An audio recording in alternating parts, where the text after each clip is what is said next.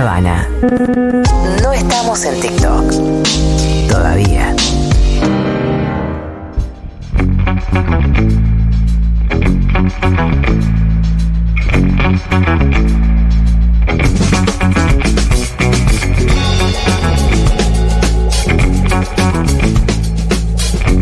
Momento de las noticias de Segurola y Habana. Vamos a comentarles en un ratito, ni más ni menos que con Gabriel Sued, absoluto referente para nosotros eh, en esta emisora. Aparte, una persona mucho más eh, amable que a quien estamos habituados, que es Iván Jadrowski. Pero bueno, primero eh, escuchemos los audios Dale. de esta mañana y luego los charlamos con Gaby.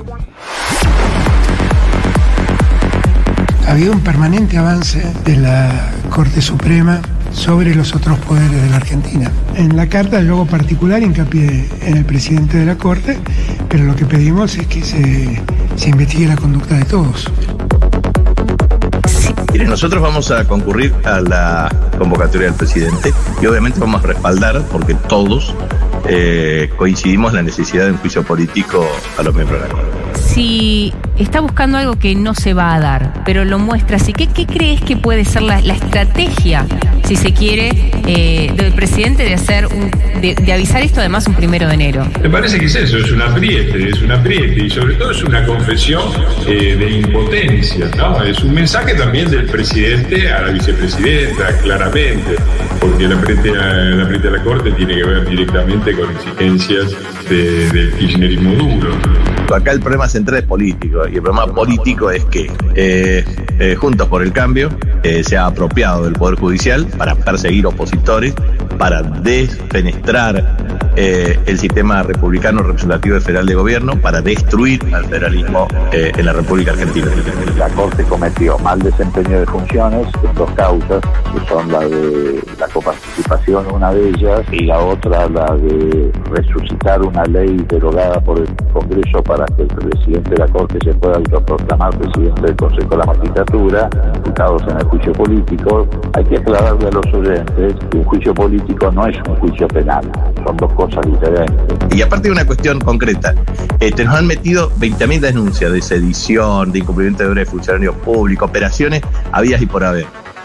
Quiero que sepan que nosotros no le tenemos miedo a nada ni a nadie. El, el Poder Judicial no es un primus inter pares, es decir, no está por encima de los otros dos poderes, ni encima del legislativo ni encima del ejecutivo. Lo que están generando algunos excesos en sus resoluciones es precisamente un conflicto de poderes que es muy difícil de solucionar. Pero hay que recordar que ti- la visión de la Corte tiene que ver con el precio de los alimentos, de los servicios, de los medicamentos, con el precio de los alquileres, porque todo está dirigido a llenar los bolsillos de las corporaciones en las resoluciones de, de la Corte. Martelo, ¿es posible de que el Estado argentino sea uno de los oferentes para comprar ese paquete accionario de, de Sur y de esa forma restatizar la empresa? ¿O no está al alcance económico hoy de la Argentina? A ver, es posible, es algo que yo personalmente he planteado en mi rol anterior, ya hace cuatro meses que estoy en el ENRE, la política deberá discutir después si eh, el tema de los recursos que planteas vos, pero claramente es posible que, que la mayoría de, la- de las acciones las compre el Estado La primera filtración es una información que nos sale de un celular, que es quiénes viajaron, cómo viajaron a Lago Escondido. Por eso, sobre, por- por- por- No, no, está bien, está bien. sobre esa información, yo te di una opinión clara. Me parece una conducta impropia. Porque eso veo la foto. El viaje existió. Después aparece la segunda filtración, que la- ya es de un celular, sobre los diálogos entre lo- los que viajaron. Y a mí me pasa como periodista que empiezo a preguntar, che, hablan de Paz Rodríguez Niel. Paz, lo que dicen de vos pasó, es decir, Ercolini diciendo, hablé con Paz Rodríguez Niel para hacer tal cosa, ella me llamó. Eh, me dice, exactamente, eso es lo que pasó con Ercolini. Yo te entiendo perfecto. El viaje existió. Bueno, de hecho a mí no me, no me parece una conducta propia. Eh, Estas otras cosas están sujetas a decir, se obtuvieron de una forma ilegal. Un chat se puede editar, todas esas cosas se pueden editar. Vos y yo sabemos hace mucho tiempo, no se puede analizar, no se puede hacer un buen análisis sin contexto. El contexto es que todo se filtra dos días antes de la, eh, de la lectura de la sentencia de Cristina Fernández. A partir del 22 de agosto. Cristina Fernández se dedicó a desarmar, voy a usar un verbo, a emputecer todo el sistema institucional de Argentina.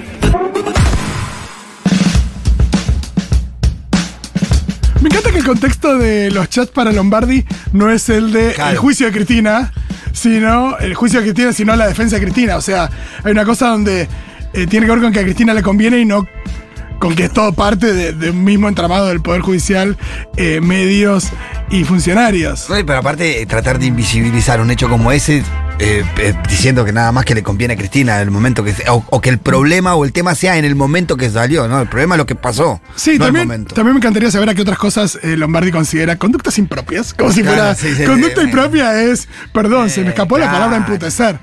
Pero bueno, para analizar esto con mucho más seriedad y conocimiento está nuestro querido Gabriel Sued. ¿Qué tal, Gaby? ¿Cómo estás? Acá estamos ¿Cómo en el? Fito ¿Bien? y el Pitu. ¿Todo bien? Hola, Gabriel. Bueno, me alegro. ¿Qué, qué haces, Pitu? ¿Qué haces, eh, Fito? Eh, sí, la verdad que es eh, bastante sorprendente cómo impactó esto en el sistema político. Esto me refiero a la difusión de los chats.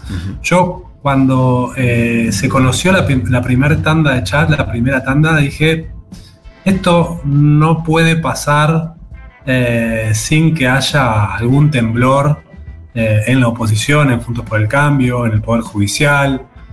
Tiene que haber alguna consecuencia concreta y la verdad es que todavía no la hay. Y eso es bastante increíble porque si bien esta segunda tanda de chats, bueno, su credibilidad está dada por la primera. Pero la primera tiene credibilidad en sí porque hay audios, hay un viaje, hay fotos, hay de todo. Sí, testimonio de, de- de paz, por ejemplo, también. El testimonio de paz. Hay muchas cosas que te, te resulta contundente para cualquiera que, que- que- que no está demasiado jugado a defender los intereses de Juntos por el Cambio. Dice, sí, la verdad que esto es este, muy concreto. Eh, y no tuvo ninguna, no produjo ninguna renuncia, ningún alejamiento. Lo único que produjo es que uno de los jueces que está involucrado ahí, que es el juez Casials, que es un juez en lo contencioso administrativo, que entiende en causas en las que está el grupo Clarín como parte, decidió excusarse eh, por una cuestión de decoro. Sí. Claro. ¿Qué significa eso? que el tipo está eh, de alguna forma reconociendo que Clarín lo invitó, pese a que ellos dicen que se pagaron el viaje y se pagaron la estadía. Bueno, como si los chats, como si los audios no existieran para todo el resto del mundo, ¿no? Sí, porque también está este doble discurso de eh, me hackearon el teléfono, pero ese Claro. no es el chat. La idea de que se puede editar el chat, pero No, hay, hay- cosas que son reales y cosas que no. Hay, hay, sí, hay dos, como dos explicaciones que se contradicen. Por un lado, dicen, no, me hackearon, y por el otro lado, eh, le acreditan falsedad a, eso, Sí. a esos chats. O Una o la otra, fue como, ¿son falsos o te hackearon? La Dakota no, no, no Y hay una- coincidiría. hay- sí, totalmente. Y hay una teoría interesante que tiene que ver con el origen de estos, de estos audios, de por qué surgen estos audios ahora. Bueno, eh, recién Lombardi decía, bueno, tiene que ver con el juicio contra Cristina, lo tiran justo antes. Está bien, es este, también eh, verosímil que pueda llegar a pasar algo así. Ahora, Rodo Tailade, Rodolfo Tailade, el diputado, que es uno de los señalados por Juntos por el Cambio como eh, el autor de, de esta filtración, tiene una teoría que a mí también me resulta muy verosímil e interesante, que tiene que ver con otro audio que se conoció ayer, que no tuvo tanta difusión, que es una conversación entre Marcelo D'Alessandro, también el ministro de Justicia y Seguridad de la ciudad, con el fiscal de la ciudad, Augusto Troncoso Ah, que es uno de los que aparece en esta segunda tanda de chats. En esa tanda de chat aparecen intercambios escritos, pero ayer la colega Rosario Bayardi posteó un audio que muestra que eh, de Alessandro nada, hablando de cuestiones más sociales, le pregunta cómo anda y el otro le dice, no, me estoy yendo el fin de semana a Córdoba, tengo que arreglar una cosa, tengo que comprar un departamento, y Alessandro le dice, ¿no querés que te preste un avión? Hermoso. Tenemos convenio nosotros, así vas y venís más rápido. Ahí entonces. Yo no eh, puedo conseguir que me presten un auto que ando en colectivo y estos muchachos andan apretando aviones, déjense joder. Claro, pero recordemos esta, esta relación entre D'Alessandro, D'Alessandro es Larreta y el fiscal Troncoso. Claro. Bueno, lo que podemos ver si vamos algunos meses para atrás, a abril del 2002 2022, el año pasado, es que este troncoso le manda una carta al Congreso, a la Cámara de Diputados de la Nación, diciendo, quiero que investiguen si corresponde alguna sanción ética al diputado Gerardo Milman. ¿Por qué?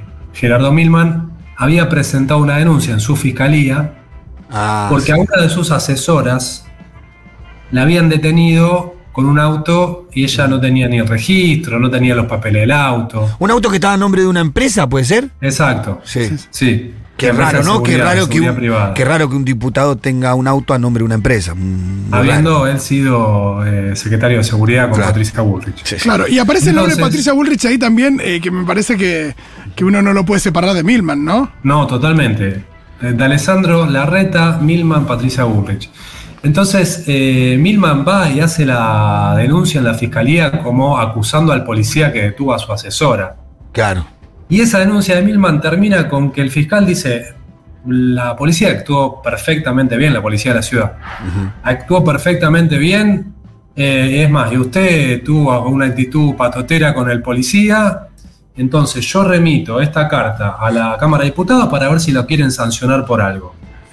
Raro también que pase Sí, eso, sí, ¿no? sí, sí. Porque de última. Sí, si con- lo con denuncia Milman con esto que no- contás- No es un delito, chao. Claro, con, con esto que contaba Gaby, a mí se me prende, va, no sé por qué, mientras lo contaba decía, ¿no será que Macri quiso emparejar un poco la cancha ante lo que le pasó a Patricia Burley con Milman? Eh, porque ¿de dónde salieron estas filtraciones? Bueno, esa ya sería como este, un- una instancia más de, de esta teoría este, medio, no sé si es conspirativa o locuración que estamos haciendo, pero esta que yo les digo, esta teoría que para mí es verosímil, que es lo que está pasando ahora con D'Alessandro es un vuelto de lo que pasó hace ocho meses con Milman, la, fiscal, eh, la policía de la ciudad y este fiscal troncoso que es amigo de Alessandro.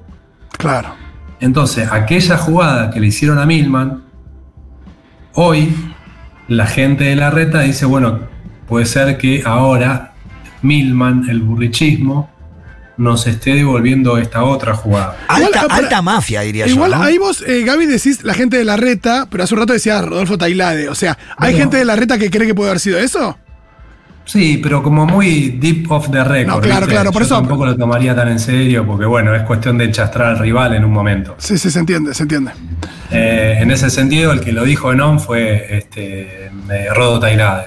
Sí. Bueno, hubo una frase eh, durante el gobierno de Macri, la famosa frase, el que saca los pies del plato eh, se muere o lo matamos. Hmm. Mm, Viste, Eh, eh, siempre hubo una actitud muy mafiosa en ese, en ese espacio, la verdad. Una actitud Claro. muy mafiosa. Y el carpeteo. Tenés que ser muy turbio para andar escuchando a tus propios compañeros de espacio y a, bueno, pero escuchate a tu familia, ¿no? Tampoco. Bueno. Eh, ¿Y cómo, cómo se pudo haber dado esto? Eh, digo, seguramente fue, si esto es, es así, o quizás hasta, por, por más que esta, que esta teoría no, no sea cierta, debe haber sido un tema que tocaron la reta y Macri esta reunión que tuvieron, de la que no hay foto. ¿El hecho de que no haya foto es, es, es significativo? Es significativo, este, pero no, no, no, sabría yo dar una lectura unívoca de eso. En general hay fotos, esta vez no hubo. ¿Eso es significativo? Sí. Ahora, ¿qué interpretación le damos? Me parece que cada uno le va a dar la suya. Eh, no, no han querido mostrarse juntos, es lo único que se puede decir. Pero a la vez difundieron que iban a estar cenando juntos. Así que no sé qué, qué lectura podemos hacer de eso. Sí hay una intención de los dos de mostrar que se juntan, que conversan, que están en contacto, que no está el diálogo roto, que no hay una mala relación. Eso está, claro. Eh, no está claro todavía el rol de Macri. Cuando preguntás, che, ¿pero de qué hablaron? ¿Hablaron de lo electoral? Sí, hablan de lo electoral. Y además ellos hablan muy seguido, como bajándole un poco el precio te dicen de los dos lados. No, no hay mucho detalle de qué pasó ahí. Sí, como les digo, se puede destacar que hay una suerte de diálogo este, ininterrumpido y que hay algún tipo de coordinación bien por arriba. No en lo que es el trazo fino, pero sí en el trazo grueso. Y de Alessandro no tuvo mucha defensa de todas maneras, ¿no? No, decidieron en la mesa chica de la reta que integran Santilli, Felipe Miguel, Fernando Estrafase, que saliera de Alessandro a defenderse solo. Pero a la vez. Qué buenos bancan. amigos, ¿eh? Bueno, muchachos, así, ¿cómo? Bueno, pero a la vez no lo echaron, que ya es bastante. Es un montón, claro, claro. Waldo Wolf creo que, reta- que habló a favor. La, sí, Waldo Wolf habló. La reta se está comiendo eh, este lío. Al- Alguien puede decir, bueno, quizás tiene algo que ver. No, no lo sabemos. También podría desprenderse rápidamente el funcionario para lavarse las manos. Lo que pasa es que otra interpretación válida que hacen también eh, algunas fuentes de la ciudad es que si la reta echara a Alessandro, pone contra las cuerdas al grupo Clarín y a Rosati. Claro, claro, Porque claro. si Alessandro merece ser expulsado del gobierno. Sí, otorgás. esta- claro, por esta reunión en Lago Escondido y por estos diálogos con la corte, bueno, van a tener que dar explicaciones. El que organizó el viaje al Lago Escondido, Clarín, y la contraparte en este diálogo con la corte, que es Silvio Robles y es Horacio Rosati. Claro. Claro. Si es algo espurio y por eso la reta los tiene que echar, los pone contra las cuerdas a ellos también. Una salida elegante sería que renunciara a Alessandro para evitarle problemas a la reta, pero por ahora han decidido bancarla así para no abrir el dique, Está para que clarísimo. esto no, no, no manche a otros. Clarísimo. Y hace un rato decías esto de que cuando vos te enteraste de estos audios y demás, la idea de que no puede no haber una consecuencia. Este es el objetivo que se plantea el presidente con los gobernadores también, independientemente de hasta dónde pueda llegar el pedido de juicio político. eh, la idea de que, de que esto no sea gratis para, para los involucrados. Sí, y, y tiene eh, lógica política, pese a que algunos dicen, pero ¿para qué va a ser el juicio político si igual no tiene la mayoría? No, no. Bueno, ojo, tiene la mayoría en la comisión de juicio político. Claro, entonces se va a tener que tratar, por ejemplo. Eso implica que el proceso se inicie y se lleve adelante, que se puedan citar testigos, que puede incluso citar a los jueces de la corte, a Rosati. Sí, pero sobre todas las cosas Rosati es un- puede decidir no ir, pero es- bueno, lo pueden citar. Claro, pero par- me parece que particularmente es una manera de tener vivo el tema en los medios, si no pasa sin pena ni gloria también. Claro, si vos no sí, impulsás sí. el juicio político, este, este tema se agota pasado Sí, mañana. No, y lo que decías recién de hacer, de citar a declarar a Rosati, que Rosati no se presente, bueno, ahí, ahí bueno. también tenés argumento para decir, che, mirá, no Pero se viste, a veces es necesario mantener vivo el tema porque uno tiene la sensación de que todo el mundo sabe y no todo el mundo sabe. Tenemos una sociedad que piensa que la deuda externa la tomó, eh, la No, tomó Alberto. y al mismo tiempo cada día van apareciendo cosas, porque estas filtraciones podrían no ser las últimas. eh, digo, y, cada- y los audios y lo- los chats siempre tienen alguna, algún. No son como el, eh, el eh, boludo de, o el pelotudo de Cristina a Parrilli, sino que son cosas mucho más. Claro, porque, la, la- porque si no la contracara es, es C5N solo manteniendo vivos los temas Claro. ahí con el gato silvestre. La verdad. Sí, sí, sí, vos desde lo institucional tenés una, una posibilidad de instalar los temas. Claro. Eh, además, eh, imagínense que va a haber reuniones. La oposición quizás que no vaya a las reuniones, pero esas reuniones son públicas, no son como las reuniones de la bicameral de inteligencia. Son reuniones públicas, entonces todas las noches vas a tener algún corte de, de video en los noticieros, en los programas políticos, en los programas de radio, y eso va instalando el tema, hace que la gente se entere de cosas que quizás no se enteró, además porque lo del lado escondido tuvo poca difusión en definitiva. Y me parece porque Tuvo dejaron morir el tema muy rápido. mediática. Te hago una pregunta. Bueno, puede te- ser que ellos no lo hayan seguido, pero también viste que no se difundió tanto en los medios ese tema. Claro. Te, te hago una pregunta. ¿Qué opinión te merece la no participación de algunos de los algunos de los gobernadores como Perotti, como Schiaretti, no? Tiene que ver con un posicionamiento político, simplemente. Es qué tan oficialista sos. Claro. Claro. Y, y Perotti me parece que está con un ojo puesto en el electorado de Santa Fe, que es como un peronismo especial. Es es más, Rosati es de ahí, fue candidato a Santa Fe. Además, Rosati fue. Es una figura política en Santa Fe. Claro. Sí, y, y creo que, mm, que Perotti en definitiva juega a, a ganar Santa Fe y el electorado de Santa Fe, viste que no es como el de Córdoba, pero es bastante reacio al kirchnerismo. De hecho, ahora gana eh, Perotti porque no era un candidato kirchnerista, es un candidato que le ha ganado la interna a Agustín Rossi en su momento. A pesar Eh, de que Cristina le jugó muy bien. Porque En se- la última fueron juntas, Claro. fueron juntos Y- Perotti con Cristina y Rossi quedó en la vereda de Claro. Rossi se enojó, inclusive Cristina se peleó con Rossi siendo, siendo un ministro. Sí, sí, sí. Sí, ahí se fue del gobierno Rossi, sí, sí, pero es un, eh, es un peronismo poco kirchnerista el de Santa Fe y me parece que eh, Perotti atiende a eso y no es la primera vez que hace diferencia, se diferenció con Vicentín, se diferenció diciendo que no le parecía incumplir el fallo de la Corte por esto de la coparticipación, Eh, ha tenido muchos gestos de este tipo Perotti que cuida lo suyo, Sí, simplemente y in- interpreta a su electorado. Sí, hasta ni siquiera adhirió al feriado, pero él sí se tomó la tarde para recibir a Messi en el aeródromo. No. Eh, Gaby, eh, todos los temas que estamos hablando, digo, chats del algo escondido, la corte y la coparticipación de Alessandro, digo, todos lo ponen en el centro de la escena la reta como, eh, nada, rival político de- de- del, del gobierno, ¿no? Esto Mm. lo ubica en un lugar que, independientemente de, de cuánto lo mancha, en un lugar de protagonismo político de cara a su, a su idea de ser presidente de, de nuestra querida nación. Eh, ¿Cómo la pone a Bullrich y qué le pasa a Bullrich con esto? ¿Cómo, en, qué, ¿En qué situación está Bullrich hoy?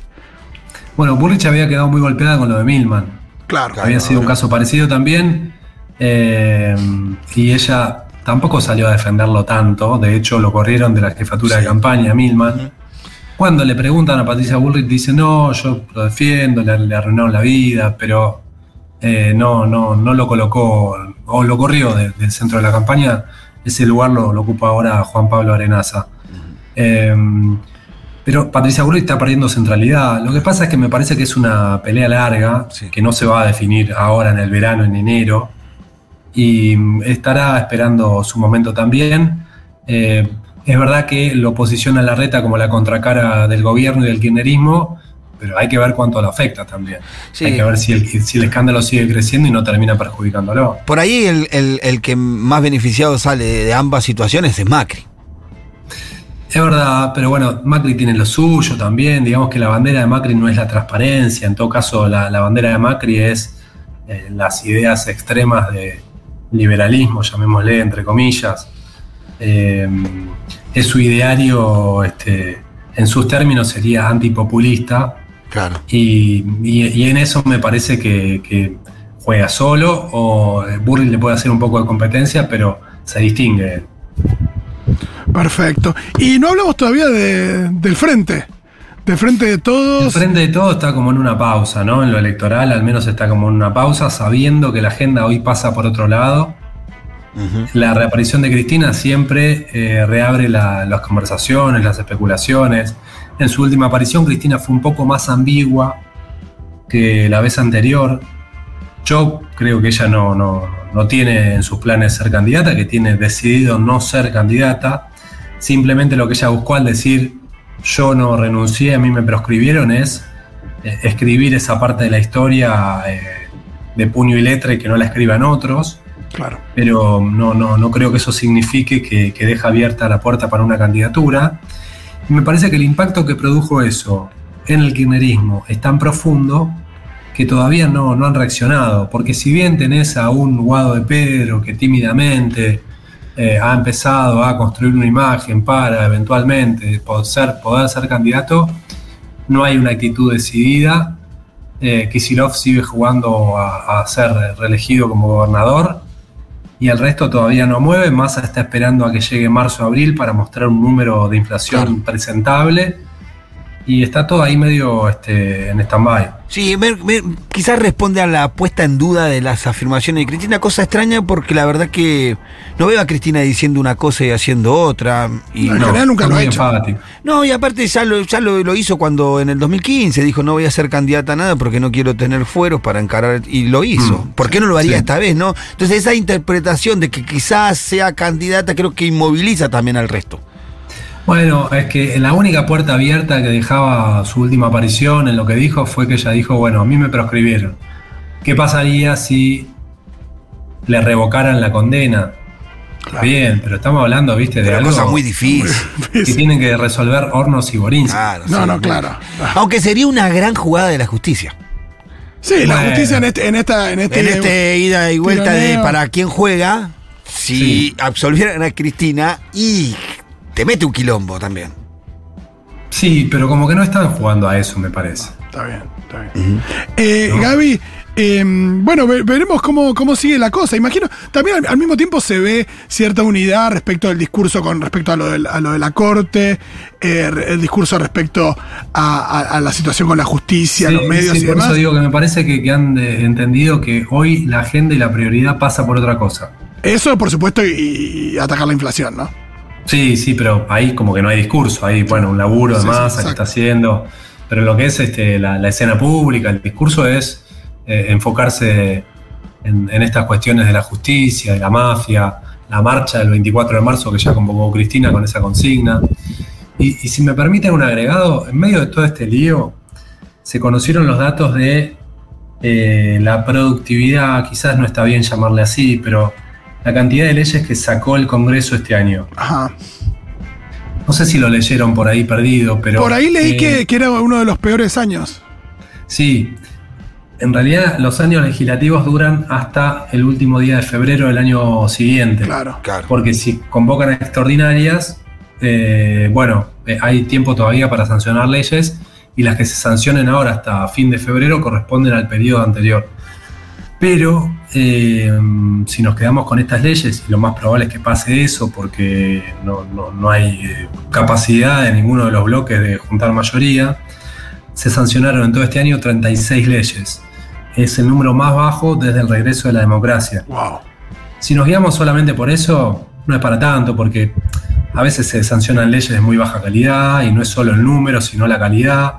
Y hay algunas leyes interesantes, como la de ley de respuesta integral eh, para atender a los pacientes con SIDA.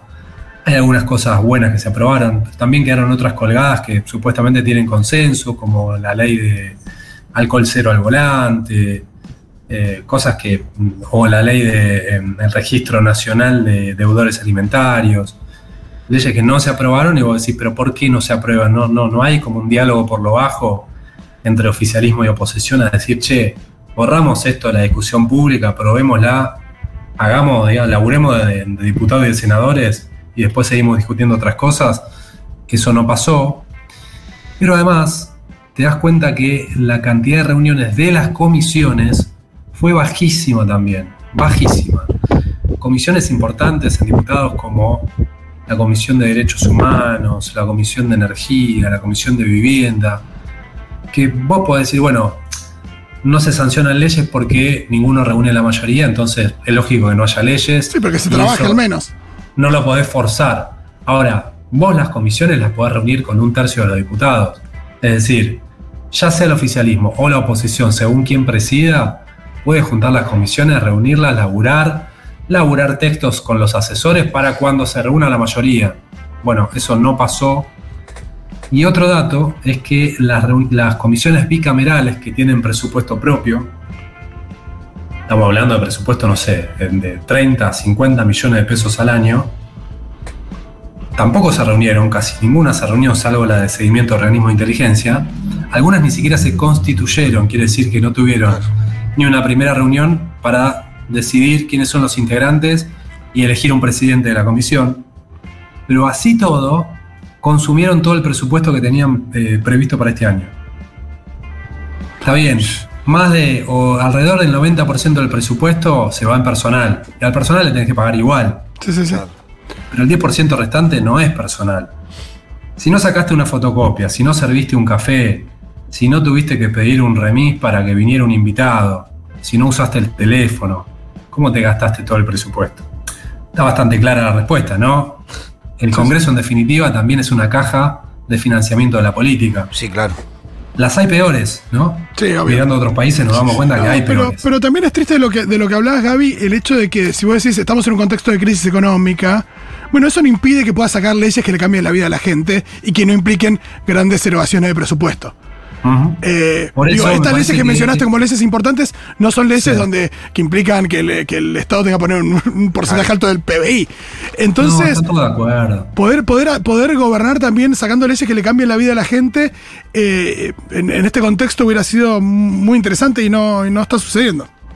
Es un problema porque además, ¿qué genera? Que eh, un sector importante de la sociedad diga, en el Congreso son todos vagos, no sí. laburan. Eh, y bueno, es un tema, ¿viste? Ese. Claro, Para los que pensamos ese- que no ese- son todos vagos, que es muy importante el laburo del Congreso, que no hay que, que hay que combatir el discurso de la antipolítica, hace falta también que cuiden estos detalles Claro. desde la política, porque si no, eh, Validamos eso. mucho ese discurso. Claro, validás. Clarísimo. Eh, Gaby, te saco un segundito antes de que nos dejes. Dale. Eh, Lula. Eh, el- Sí. la relación entre gobierno y Lula, que, de qué manera nos puede dar un impulso eh, el cambio de- de- del gobierno en Brasil. Eh, ya, imagino que ya hay, ya hay una reunión acordada, ¿no? Hay una visita. El 23 eh, viene Lula a la Argentina, va a ser su primera vis- visita al exterior. Esto es un gesto. Sí. Ayer tuvo además una reunión bastante larga con Alberto Fernández, también es un gesto. Un dato así, pero es una postilla simplemente que les cuento, y es que hicieron trascender algunos que en esa reunión Lula le dijo a Alberto, necesito que sigas como presidente. Y claro, eh, esto a mí no me consta quién lo dijo y si se produjo o no, pero sí que, que están dejando trascender eso. Entusiasma a Alberto Fernández y como que alimenta al menos su deseo de sostener su plan de reelección. Recién hablamos de que en el frente de todos no pasaba nada en Sí, sí, sí. electoral. Bueno, por lo bajo, silenciosamente Alberto Fernández sigue adelante con eso. Dice, bueno, en una de esas se caen todo y yo quedo paradito. Eh, pero más allá de eso, que es simplemente anecdótico, sí, la relación eh, va a mejorar muchísimo, desde lo político seguro. Hay que ver qué pasa a nivel de integración real, económica, y para eso un año de gobierno de Alberto Fernández es, es poco. Claro, claro, claro, claro. Para, para, da- sacarle un sufructo a eso es poco tiempo. Y es poco, es poco, es poco. Por eso habrá que ver quién, quién sube después. Hay, hay- para tener en cuenta, la reta eh, posteó en Twitter una, un- una felicitación a, a Lula al día de su asunción. Como que también, viste, van teniendo en cuenta esas cositas porque Lula tiene cuatro años de presidencia por delante y en Argentina no sabemos qué va a pasar. Va a convivir más con el próximo presidente Lula que con el actual. Sin dudas. Bueno, veremos quién, quién será. Eh, presidente o presidenta. Eh, muchísimas gracias, Gaby. Eh, nos queda todo muchísimo más claro. Pues, Bueno, por me supuesto, alegro, como me siempre. alegro. Casi que no nos peleamos. Te mandamos un abrazo enorme. Abrazo.